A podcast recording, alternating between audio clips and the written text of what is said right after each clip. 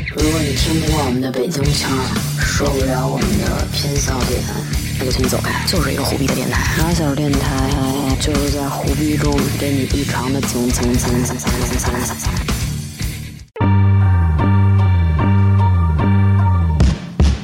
It feels like I only go backwards. Every part of me Hello，大家好，欢迎收听信息的马小儿电台。呃，由于这一期的节目呢，之前录制的时候场面一度混乱，所以没有一个完美的开头，我再次补一下。这期的节目由童总和名词两位主播为你带来，并且我们请到了两位嘉宾，一位是专业的设计师何何，另一位是脱口秀爱好者年画。好，现在进入正题，开始吧。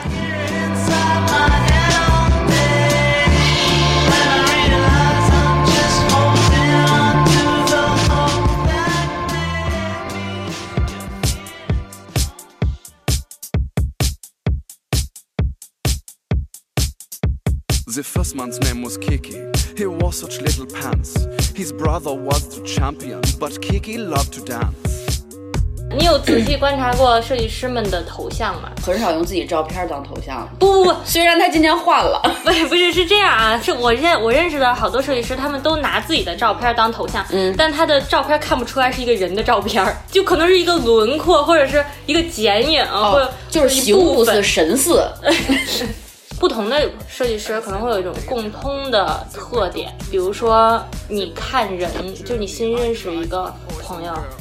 对，就对，是肯定，我觉得设计师绝大多数设计师都是外貌协会，看人的看人的气质，就不是脸。咱俩是第一次见面，嗯你对我的第一印象是什么？算我穿的穿着睡衣，算我穿了个睡衣。你对我有什么第一印象吗？你会先看我哪儿啊？先，因为我看过你微博呀，我会知道你喜欢什么样类型的东西。你为啥会看我微博？你这么火了吗？ 对，你不知道吗？你最近火的不行我了已。经这么火了，我天！啊跟大家说一下，我微博叫名词不在家，欢迎大家关注，谢谢。 真的，说正经的，就是你，比如你刚一进门儿，第一个观察的会是什么呀？可能因为你穿的比较随意，我可能不会看这人，啊，看你们家，我操，真他妈乱！就先看看你家里有什么类似的值钱的东 西。配饰之类 的，你说家的配饰还是他带的配饰？家的配饰。家的配饰，就是门上那个收水单的收收水费条子呀，什么一看人就一月没回家了。对。但我觉得设计师的外貌协会真的大部分不是看脸，嗯，对对，我会特别关注，就我新认新见到一个人，他带了用了什么东西，一眼可能看不出来是什么品牌，但是就是你能感觉到对自己外形的设计上花的心思会不一样。就如果他对生活都不是这么用心的话，那我其实跟他能结合的点就很难。有些设计师他喜欢穿一些，就比如说 v s w i m 啊或者什么，就是、嗯然后给自己打扮的，在我妈看来就是个乞丐，嗯嗯然后他自己觉得特别精致，嗯，然后不懂的人看起来就是特别邋遢，嗯，然后又特别颓那种，可能在别人看来也是也是这种，哎，你对自己的生活都不上心，其实他那一身好几万呢，啊就是这种感觉，就完全不在一个维度上对话的感觉。对，你会有那种格格不入的感觉吗？就是在跟大部嗯那分人，我觉得那是很早之前了，我现在就尽量的会去，接地气一点。对，很因为要接接地更气多的活儿。也呃 并接更多的并课并不是，就是因为之前的话，可能就觉得他们不懂设计，但会发现设计是服务于人的。首先，你想去跟别人很好的讲你的设计理念的时候，首先要让客户去接受你这个人，所以不能太有个性。所以你会发现，设计师跟艺术家最大的一个区别就是，设计师还是在人群当中还是不是很明显的，但是艺术家是在人群当中一眼就能看出来。那那你会有什么职业病吗？就是或者是癖好？呃，习惯性熬夜，就是已就已经到了，就比方说也没什么事儿，完也非常累，但是就是睡不着觉。那这应该是大部分人的状态， 不，就这是当代青年大部那分人那倒是，但是就是有的时候这这这个设计其实也没有到很紧的一个地步，嗯但一定要去想它，会花很大的一个精力想。但你也知道这事儿就不是说就熬几个夜夜就能想出来东西，但是还是要想，就已经变成一个习惯了。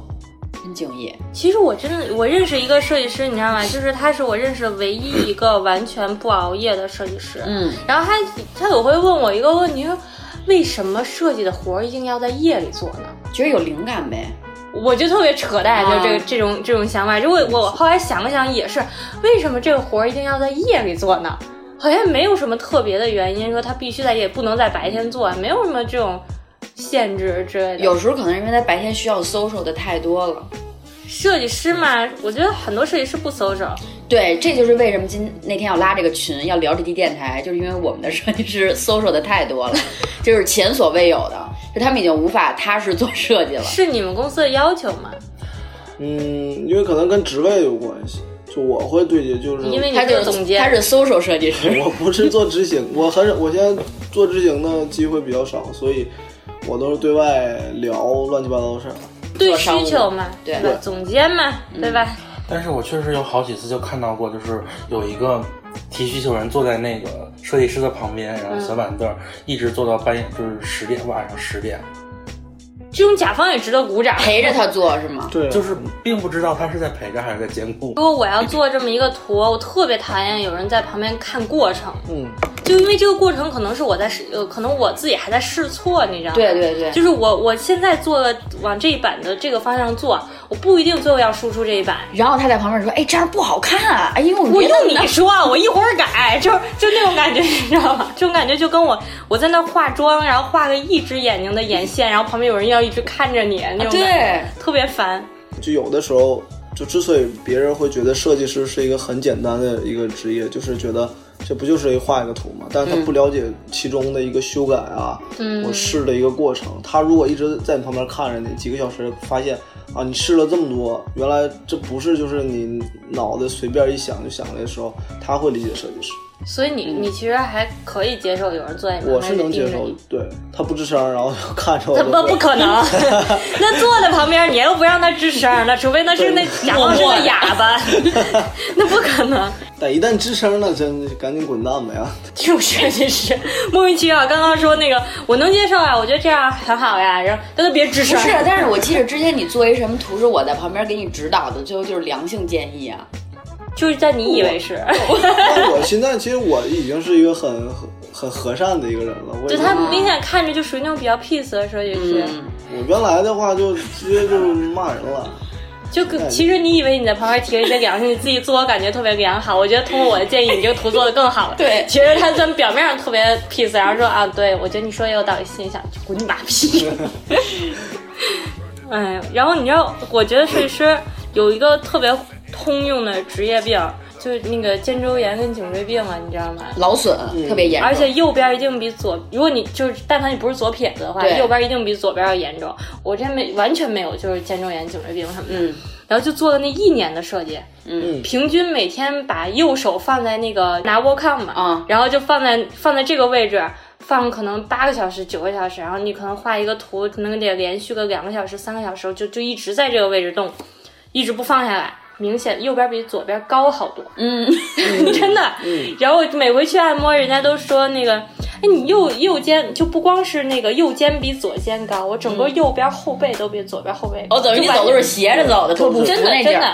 的，特不不爱真的很多人哎就是会有这种这种问题，就就是我们所有设计师就发现做时间长了，这个脖子是往前伸 的会，前倾，对对，，过于专注啊。设对计师设计师有时候就就得一坐就坐几个小时，就不能动。嗯所以这就是大多数设计师喜欢养猫养狗的一个原因。为啥呀？因为他有的时候在家做设计的时候，就猫狗会分散他的注意力。第一，可能是因为寂寞的原因啊。就你第二需要的东西分对散你的注意对，力。第二就是它这个生物不不会让你讨厌，就如果是因为它不人的说话对，如果是如果是他虽然也人的话蹲在旁边看着，对，但他不会给你指导性的建议。所以它会分散你注意力，这样就还好一点。你像我之前自己在家做设计的时候，就经常会有几只猫，然后就围着我，我会好一点。 哎，是不是设计师养猫比养狗的多？我觉得跟个人性格有关系。可能因为猫更不吱声一点，狗对，还叫汪两汪声。两声。嗯，你觉得存在设计师这个发际线的问题吗？存在啊，太我存在了我的发际线已经，我已经，我都戴帽子戴多少年了，就十年了。真的跟这件事儿有没跟你的长过职毛业有关系吗？对，从我上大学开始，那跟这件职业没有什么关 系。上大学开始那种熬夜做设计就已经开始了。但是他不光做设计，他那时候考艺术生，他像像是高考时候什么的，就一直画画。但那时候还好啊，那时候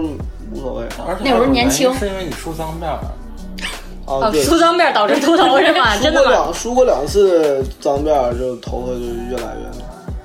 完漂头发，上大学的时候漂头发、染头发，乱七八糟的。但我觉得这是有逻辑的，就是你要你选择了从事艺术这个行业，所以你要梳嗯梳脏脏辫儿，儿 对，所以你的要秃头， 所以你得漂头发，就是 但是像是我们公司设计师，我觉得看着多少都有点儿秃头。是吗？对，不管男孩儿女孩儿，对头发都挺烫。你们梳挺还好。烫 了，烫了，烫 了。烫一黑人烫了，哎，你看你就是，要么就烫头的，要么就梳脏辫儿的，要么就秃了。对，在外 这是一个面过程，他是先是烫 头，对早晚你得烫等到他那就去天梳脏辫儿， 然后后来他就秃了。就从他发际线能看出来这个人在设计行业待了多少年，就资历深能厚。看出他工龄，对，能看着工人， 你工龄多少了？小十年吧。然后发际线大概在一个什么位置？ 我我们还行，我还没衡至于量一下。哎我还没至于秃那么严重。我还按照这个速率的话，基本上到二十年的时候其实我当时想的是我，我三十岁的时候就是还有头发就不剃错光。剃光头，但是还好，就哎，你没有想过植发吗？让我想过，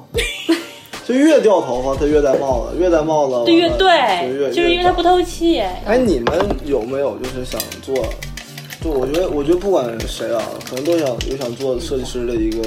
愿望。愿望不会，不是所有人都就志愿要当设计师的。嗯但比方说，举个简单例子啊，你你看到一个衣服，觉得自己我操，我觉得我也能设计出你想多了。比这个还要好的衣 服。就是你知道我，我当时上大学的时候，我俩是本来是一个专业的，嗯然后后来我在我修这个专业的同时修了一个服装设计，嗯然后我觉得我可以拿个业余时间，就是把它学学成一门技能，可能某一天会成为我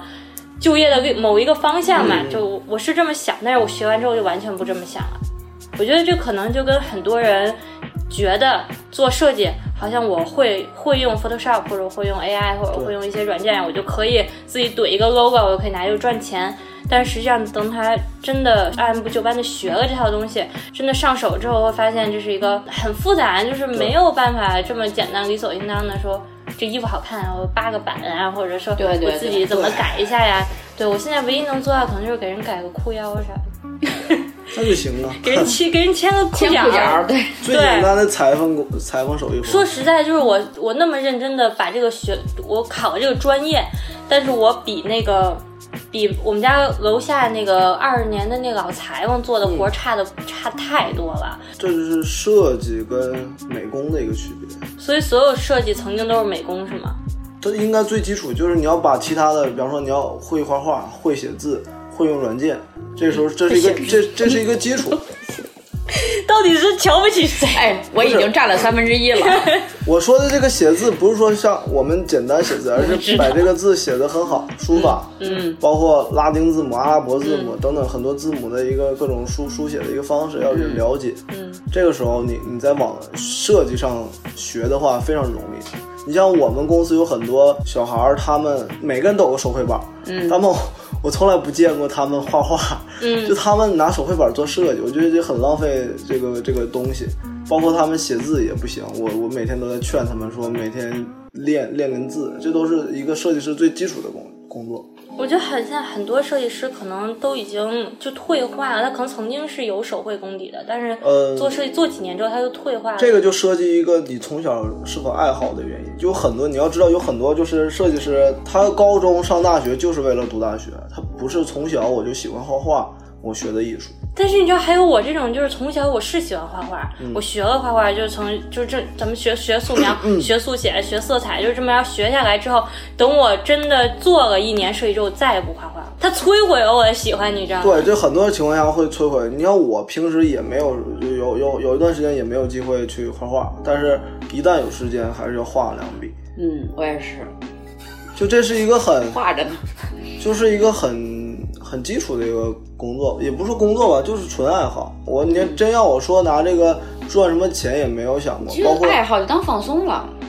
对，然后有一完了，如果你把自己的作品整理出来，出一个绘本啊之类的，我觉得也挺有意思。包括你在绘画的过程当中，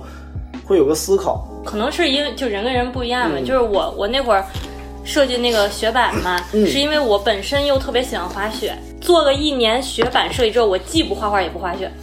真的有有一年我都没开板儿，就是阴影我真的我曾经一度特就喜欢滑雪到我可能一个礼拜七天三四天都在雪场，这个设计的体验感很重要。举个简单例子啊，我们做一本书，可能刚开始的时候我不喜欢读书，但是就是因为我涉及了书籍的封面啊，整个装帧的一个设计，完包括字体的排版，哪些字句行距是有呼吸感的，哪些读起来是更更舒服的。了解之后，发现自己也喜欢读书了。对，那是因为这个活儿你做的还挺舒服的。但你想象一下，如果这个你做这个活儿的时候，旁边一直坐着一个叨逼叨的甲方， 然后跟你说这个行距这样也不行，那样也不行， 然后这个书的封面这样也不行，那哎样也不因为行。对我我曾经做过一本书，就是因为成本的问题，嗯，就是一本诗集，孩子孩子的诗集，嗯，就是因为孩子，孩子就是孩不是子，他他就叫他他应该叫海啊子，真的 吗？他叫海子，这是东北人叫的孩子，就是叫海不子是面朝大海那就个，就是应该是像你们那什么辉子啊对就那种真的就是对北京人都特爱叫什么对什什么什么么刚子，是我一直以为这是东方言，子，就是北京南城的通用叫法。 对对，孩子是北京南城人。他不是他是 他是河北人，哦，从小在北京南城居住，胡 同串子。刚才这这一段对话暴露出了我们有多没有文化，你知道吗？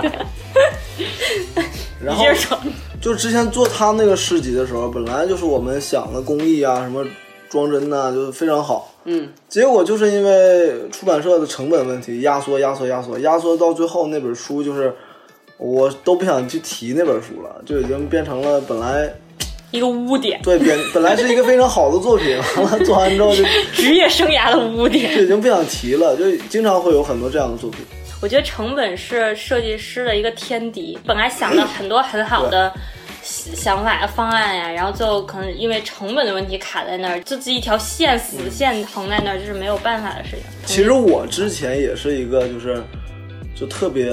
讨厌甲方的一个乙方，但我来了甲方之后，我就变成了我们所有设计师里面的一个共同敌人。比方说 logo，我一定要要求他们变得很大。就我原来在乙方的时候，我也不理解说为什么要这么大。后来我我现在我觉得大点儿最重要了，我觉得什么都没有这 logo 重要。其实我觉得有时候是沟通问题。嗯就如果你真的跟他讲这个原因是什么，就是首先你从那个就是品牌方的角度考虑，我们要先让人记住这个品牌，嗯而不是先让人记住你这个设计，就是等等的一系列的这种，其实大家也都能理解。嗯，对，而且我当了甲方之后，说实在的，我会有一回我记得我特别生气，就是就是那我发了一条特别长的朋友圈，嗯去骂这个行业里的某些设计师，这个行业内的很多设计师不够格当一个设计师。嗯当时给我做设计的那个设计师。的所有素材都是从素材网站上拼，就是找过来，然后自嗯己拼出来的这个东西。甚至于我在那个，就我自己上这个素材网站去搜，它的素材都在第一页或者第二页上，嗯我都能搜出来一模一样的。我就是之非前常过分我之前做了一个特别大的项目，就具体不是就不说那个那个项目是什么了，反正特别大。嗯然后我 们是政府项目我想法们啊特别是大，我们是乙我们是乙方的乙方，嗯然后我们的甲方就那个乙方要求不能说我们我们的名儿，因为嗯他们请了一个国外的一个设计师，要署嗯那个人的名儿。但那个设计师啥也没干，是吗？那个设计师做了，他做了一个视觉，但那个视觉是，我第二天我就在一个某中国著名设计网站找找到了那个素材，就特别普通的一个素材，然后就直接贴上去就用了。我就当时整个人， 我感觉就对，我明白那种感觉。就就就你就感觉特别不好。然后他们就认认国外的东西，但是国内其实有很多原创的设计师，他们就觉得不认。这就涉及到设计师身价的问题。就为什么人家就请一个莫名其妙的，就是他署名是某某某国外知名设计师，然后他曾经有过什么什么作品，参过什么什么展，然后他的身价就一下就飙到可能几十万一张图。嗯，但是实际上，我认识了很多国内的设计师，可以做出和他一样甚至更好的东西，但是价格永远也提不到那。他也想往上提，但是大家都想就是一年一年的根据自己的供应越来越长，然后它的那个价格想往上涨嘛，涨不上去。长了就没人用。大家有时候会嘲讽那个老一代的设计师，嗯他们就是说，他们不就是做了那几个就是什么中国银行等等什么呃万科那 logo 嗯什么的嘛，也没觉得有很很好的东西，但是但是他就们吃也一个老一个东西，板对，吃老但也本儿不跟迪克牛仔似的。对，但也 不是， What？ 但有一个最关键问题是，他们那个时代就是有这个想法人并不多，嗯就他们已经做了一个标杆，就你不能拿现在的眼光去对评判过去的这个东西。就他们曾经，而且他们的东西就一直很稳定，就是大家也都会认为这是一个行业的一个标准化的东西。就即便说很多年轻人是年轻的设计师做的也很好，但是他们不是每一个东西都做的很好。我们的方向其实也都是那些大师的方向，也没有超超出那些方向的时候，你还是一个小设计师。嗯，就除非你真是牛逼到你自己有一个风格，甚至你这风格能引领一代人的时候，你才能涨身价。但是每年都会有一两个那种在国际上突然就蹦起来的年轻设计师，只要你真的相信那一些突然就蹦起来的年轻设计师，是因为他们的风格独特。呃，不光是风格独特独特，而是能被人接受的，而且也不是艺术，而是就是商业商业设计。你刚才说的那种情况下跳出来的设计师，也不见得他的风格就真的独树一帜或者什么，但是他可能人家有资本注意，人家有有啊商也业推手，当当然有有各可种能各样的运作之后，他就是跳出来了，然后他身价就是这么高。同样做的东西比他还好，风格还好的设计师，他永远都出不来，因为没有人捧他。但我觉得设计师，因为我我不知道别人想法，可能我我刚开始进入这行业，可能当刚大学毕业的时候，我也希望成为一个艺术家，成为一个设计类型的艺术家。但我现在会觉得，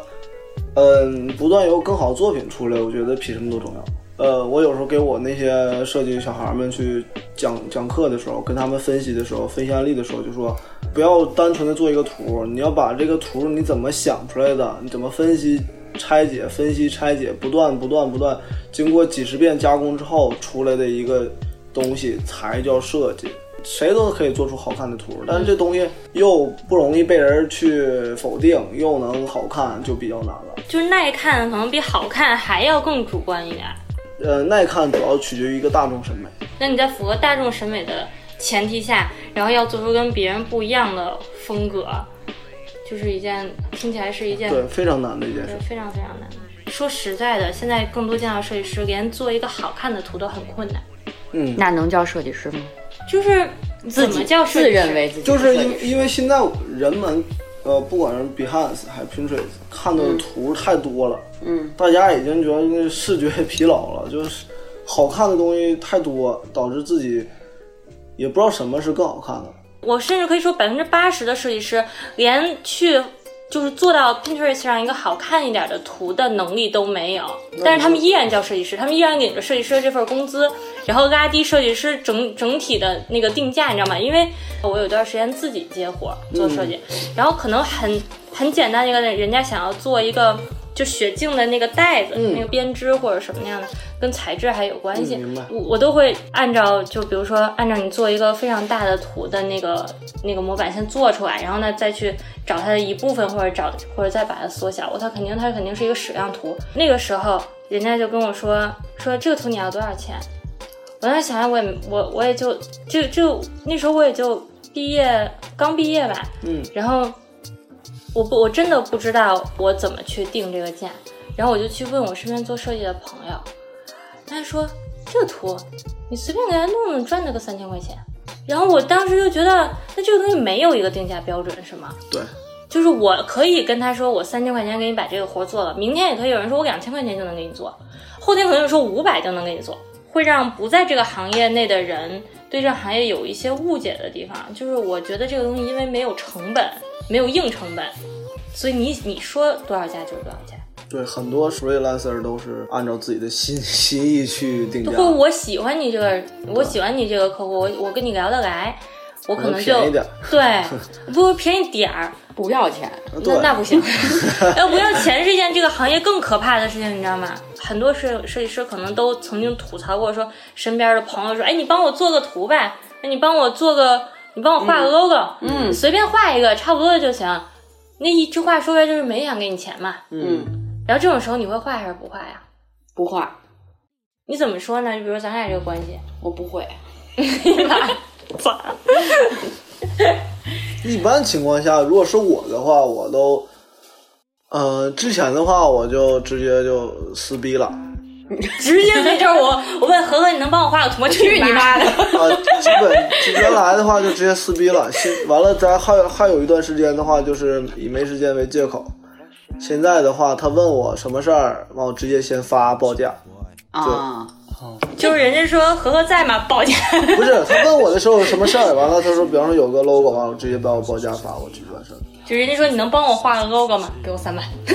就直接就是发报价了。就是我有一个朋友是脱口秀演员嘛，然后他从来不在在平时的场合讲段子，就是嗯大家就 是因为要钱。 对，就是自我介绍的时候，他就会说说那个我是一个脱口秀演员，然后他说，哎，那你可以讲一段吗，他说我，然后后边都不说话对，我就我我肯定是不能 讲，因为张嘴就是段子，所以要不是说。因为因为这个事情就是说， 说他这是他吃饭的一个一个手艺，然后嗯我和你的关系可能没熟到这个程度呢，你让我去做这件事情，包括画画也好，讲段子也好，其实嗯就是在消耗我的一个过程。嗯哎，你然们后看过那个《醉乡民谣》吗？没醉乡民谣，民谣不看，你接着说吧，没事儿。醉乡民谣有一段儿，就是那个那个男主角，就是到了那个他那个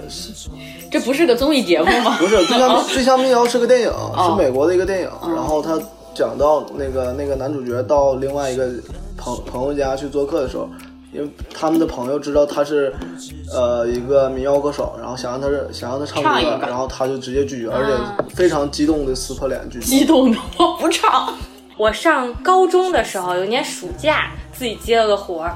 就是人家说有一个三天的活动，需要找一个随行摄影师。这个随行摄影师的要求非常低，就是你只要就是记录这场活动。然后我记得我当时三天才要了一千五，嗯，然后因为我爸是摄影师嘛，所以我没有任何成本，我就拿他一个相机，然后回来让我爸一顿骂。就是我爸说，就是这件事儿不是说你赚这么多钱，你觉得合不合适？就是你在赚这个钱的时候，你得为你同行考虑。因为你一千五能赚这三天的钱，你的很多同行可能就用正常的价格就接不到活儿了。嗯，就是因为在这家客户的眼里，他曾经一千五招到过一个可以去拍这个东西的人，所以你高中的一个暑假干了一个扰乱市场的事儿，然后后来就是就是我爸跟我说这件事儿的时候，我就我后来我就开始特别注意，就是每一个行业自己的这种规则。嗯，就是有时候你接一个活儿，你可能就当时，比如说你太穷了，你就需要嗯钱，你考虑你自己，但是同时可能也需要考虑一下你的同行但嘛。很多情况下没法没法统一啊。比方说做设计的话，因为这门槛儿低，就是很多人都能学吧学吧就能进来。进来之后，他刚开始接触的东西就可能就很便宜。对，而且或者说他当时做的那个活儿可能真的就值五百块钱对，，所以而且现在乱七八糟什么猪八戒呀、淘宝啊，嗯乱就各种网站也多，就那种做 logo，简直那都不哎，可我其实不太不能可理喻那不种太感觉。懂，因为我没有找过这种。就比如说，你上淘宝找找那个，就是明码标价那种，一个 logo 多少多少钱，这种，它是一个什么工作流程呢？它允许改吗？还是说它给允你许什改，么嗯允许改就拿着，允许改。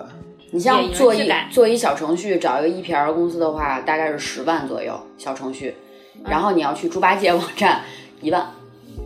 八千，这可能更做一个，啊、因为确实，因为他们那个就是三四线城市，就是那种那那那种工作室，嗯，就他就靠那个，而且他们的他们那边成本就很低呀、啊因为互联网就是这互联网经济就完全打破了这个常规经济规则，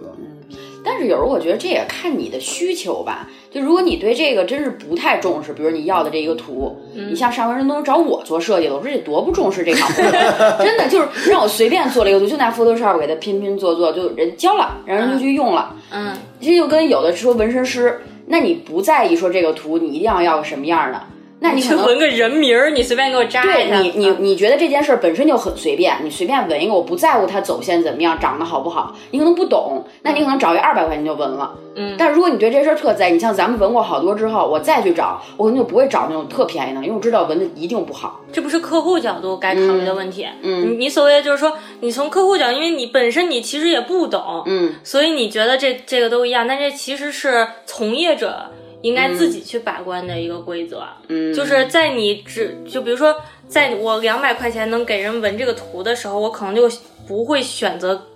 开门营业。偷摸纹，不是，就你压根儿就不应该给人纹这个二百块钱的图，啊嗯你的图只值二百，你就拿去卖，就本身就是一个不负责任的事儿嘛。嗯，但是像这几种行业其实都没有一个绝对规范，所以，所以就比如说，和你做设计师，你觉得实际上一个三千的 logo 跟一个三万的 logo 区别在哪？三千的 logo 可能就是一个好看的图，嗯它不会有什么就我讲述一个概念，什么都没有。但是三万的话，可能它会给你描述一个你未来的一个愿景，比方说亚马逊，嗯，亚马逊的 logo 就非常简单，它就是亚马逊，就是那个那怎么拼来的，反 正就就就直接换换一个品就牌不吧。是耐克或者阿迪，你说啥都行，非得找一个 你不会拼的。就 Nike 也行，我们那我那我们就举那个举举例 Nike，Nike 它这个名字就是希腊神话胜利女神的名字，嗯，然后它用了胜利女神具象的一个羽毛，然后变成抽象化，做成了一个现在的这么一个经典 logo，、它讲的就是根据就胜利的一个意思，就所有人都觉得那是一对勾，其实那是一羽毛。是对吧，那是一个羽毛。包括你看那个亚马逊，那个是一个笑脸儿，非常简单。但是前提在于它那个笑脸儿，既是一个服务的一个，就互联网服务的一个精神，就微笑服务。啊还有一个最好的概念，从它那个笑脸儿是正好从 A 到 Z 的一个箭头，就说说白了，告诉你，从 A 到 Z 的所有商商品你都可以买到。啊，它这概念是非常好的，这就是一个好的 logo 的一个一个意义，而不是说你做一个好看的图，大家给马小电台设计 logo，？我想起，你知道我刚我刚想说，前段时间童总跟我讨论说，咱们给马小做一个 logo，咱们是用马小这仨字儿，还是用麻辣小龙虾的那个小龙虾？ 那给我们笑。后来我们选择了用马小这三个字， 我实在不能接受，我们也买了 logo，是一只龙虾。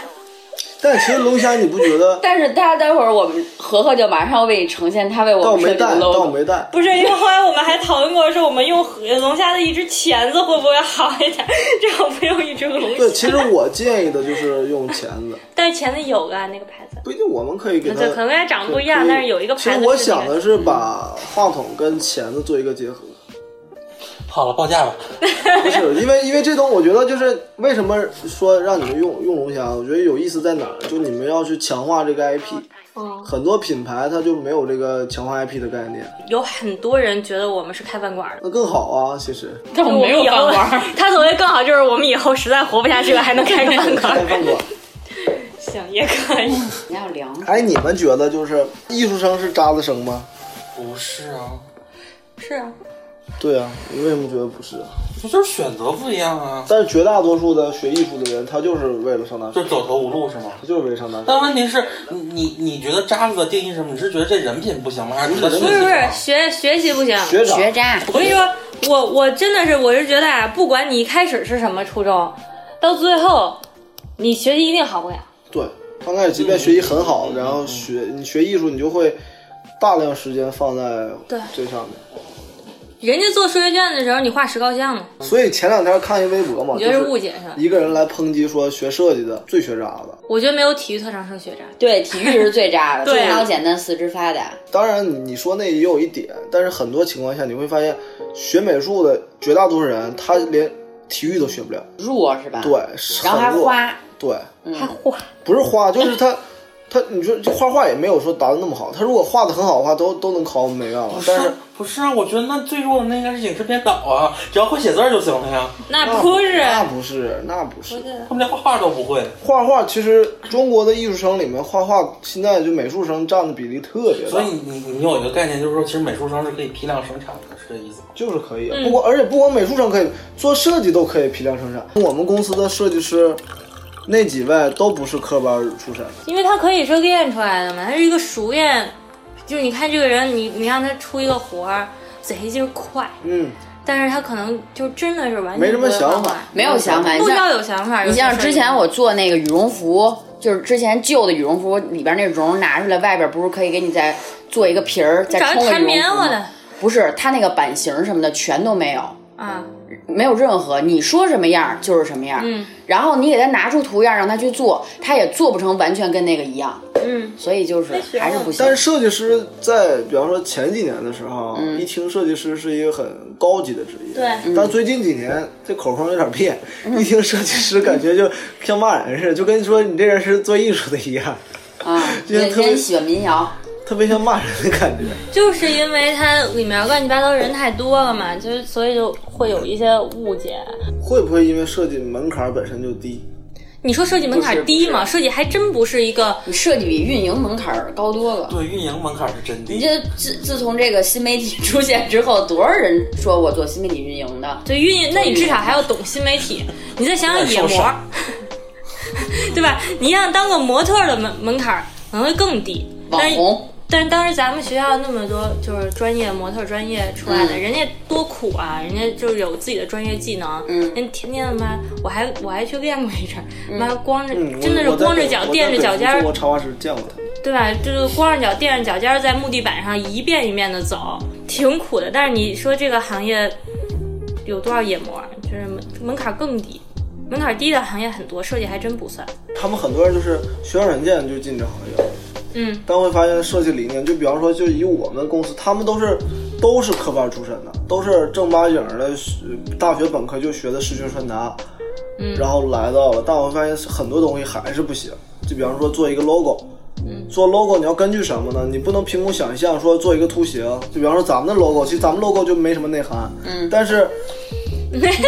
对，大家都不喜欢我们的 logo，就没什么内涵。正常的一个，你要做一个大品牌，首先你要去给人营造一个故事，你们公司的这件事儿是设计师负责考虑是吗？耶、对，很奇怪的一 个。对啊， 所以我就说一点，就是设计师要要要跟对人， yeah,，跟对你就嗯对了不。是不是跟对我，而是对，要所以要去对公司，而因为我我自己的一过往的经历，其实第一份工作就是跟对人了。嗯，第一份工作是对那个我觉得特别重要。师傅带嗯对，徒我弟的那总个嗯监人，是一个艺术家级别的设计师，他就是很强。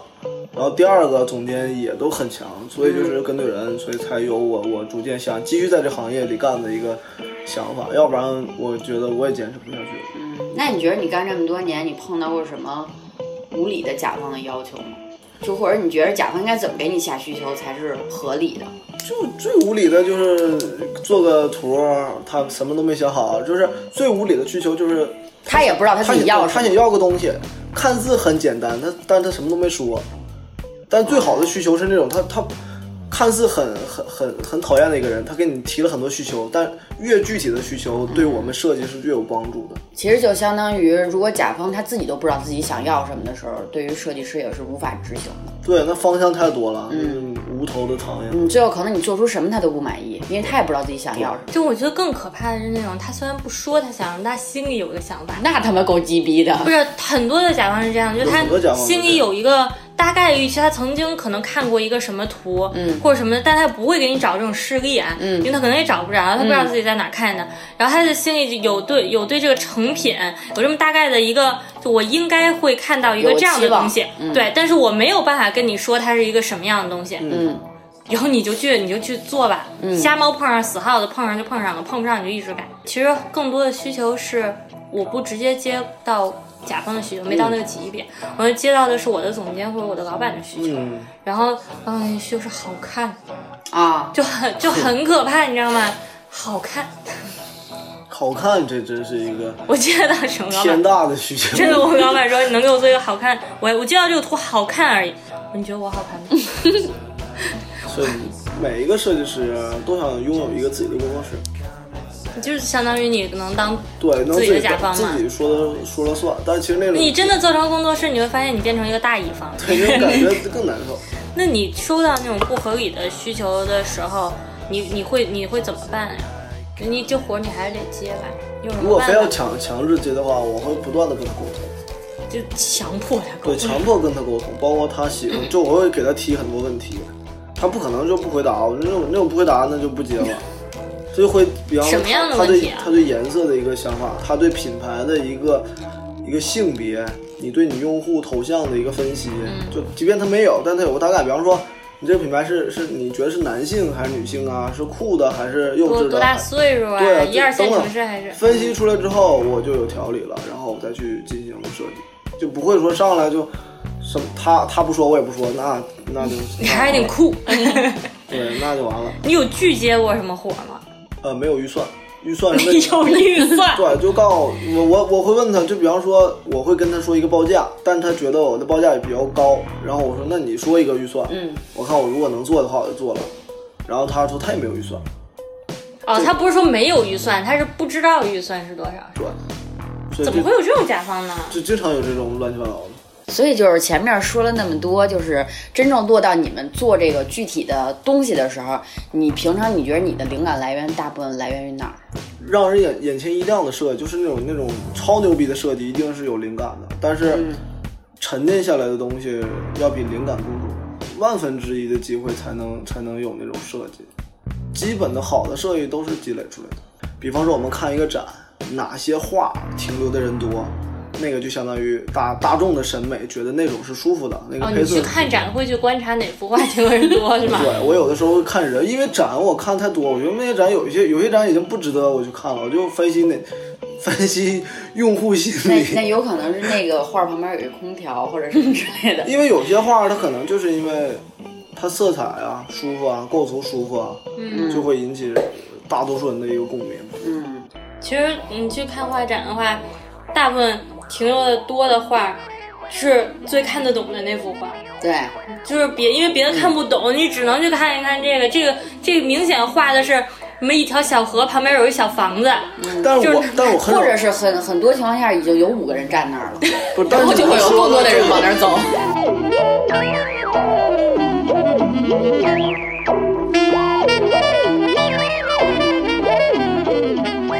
下载荔枝 FM 或网易音乐，搜索“马小电台”，收听往期精彩内容。另外，如果你还没有加入马小电台微信粉丝群，那你亏大了。麻给后台留言，我们给你拉进去，别错过后边大波福利。并且获取马小永远也搜不到的那家淘宝店的入口。关于搜不到这事儿，别问我为什么。 I love you.